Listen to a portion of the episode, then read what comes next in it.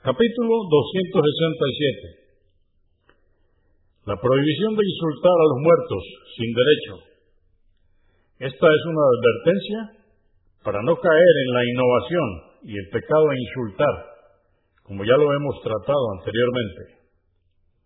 Hadís 1564. Narró Aisha, que Alá esté complacido con ella, que el mensajero de Alá, la paz de Dios con él, dijo, no ofendáis a los muertos, porque ellos afrontan ahora las consecuencias de sus acciones.